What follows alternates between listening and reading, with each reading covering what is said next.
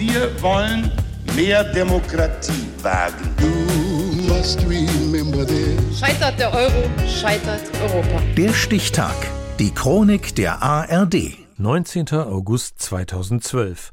Heute vor zehn Jahren wurden die ersten Vorwürfe wegen Verschwendung gegen den Bischof von Limburg, Franz Peter Thebarts van Elst, bekannt. Ralf Gödde. Es ist wichtig, die Kirche mit ihrem Anfang in Verbindung zu halten. Dazu gehört Glaubwürdigkeit und Glaubwürdigkeit hat immer mit der Wahrheit zu tun. Verkündet Franz-Peter Theberts van Els 2013. Seine eigene Glaubwürdigkeit hat der damalige Bischof von Limburg zu diesem Zeitpunkt aber schon eingebüßt. Selbstverliebtheit wird ihm vorgeworfen, ein autoritärer Führungsstil, Geldverschwendung, ja sogar Größenwahn. Es ist höchste Zeit, dass der wegkommt. Der Mann hat es übertrieben. Wasser predigt und selber Wein trinken. Begonnen hat alles Anfang 2012. Da fliegt Franz-Peter Theberts van Els zu den Ärmsten der Armen in die Slums nach Indien.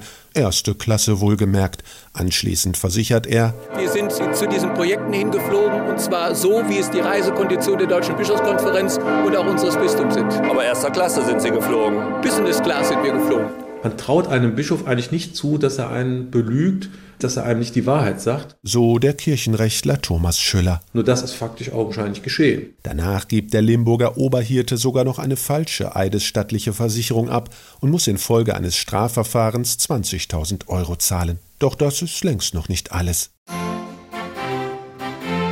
Nach seiner feierlichen Amtseinführung im Jahre 2008 macht sich der neue Bischof schnell unbeliebt nicht nur wegen seiner strengen Ansichten zu Themen wie Homosexualität, Scheidung und Wiederverheiratung.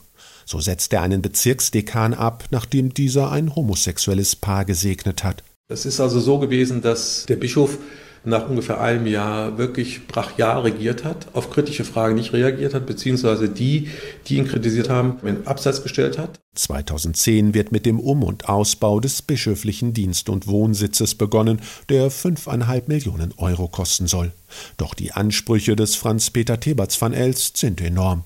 Kunstwerke im Wert von rund einer halben Million Euro, eine Privatkapelle, ein extra angelegter Keller mit Reliquienraum und ein Luxusbad mit Designerwanne. Vom Protzpalast ist die Rede. Allein ein Zierfischwasserbecken verschlingt mehr als 200.000 Euro. Also wenn der Bischof sagt, wir bleiben unter den 10 Millionen, dann glaube ich das. Jochen Riebel ist damals Mitglied des Vermögensverwaltungsrats, der die Finanzen eigentlich kontrollieren soll, über die explodierenden Kosten aber gar nicht oder nur unzureichend informiert wird. Wir sind angelogen worden, angeschwindelt worden. Dann habe ich Akten gesehen und dann standen da 31 Millionen. Fast das Sechsfache der ursprünglich veranschlagten Summe.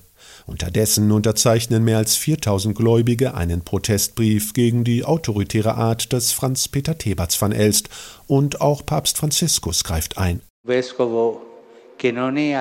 Ein Bischof, der nicht der Gemeinde dient, handelt nicht richtig. Ein Priester, der nicht seiner Gemeinde dient, handelt nicht richtig. Er irrt. Der Papst verordnet dem Limburger Kirchenfürsten eine Auszeit. Derweil überprüft eine Sonderkommission der Deutschen Bischofskonferenz die Finanzierung des neuen Domizils.